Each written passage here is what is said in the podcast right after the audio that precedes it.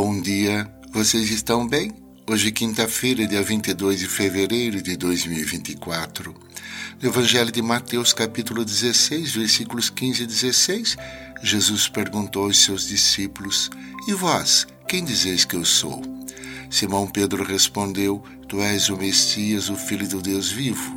Jesus respondeu: Feliz és tu, porque não foi um ser humano que te revelou isso, mas o meu Pai que está no céu.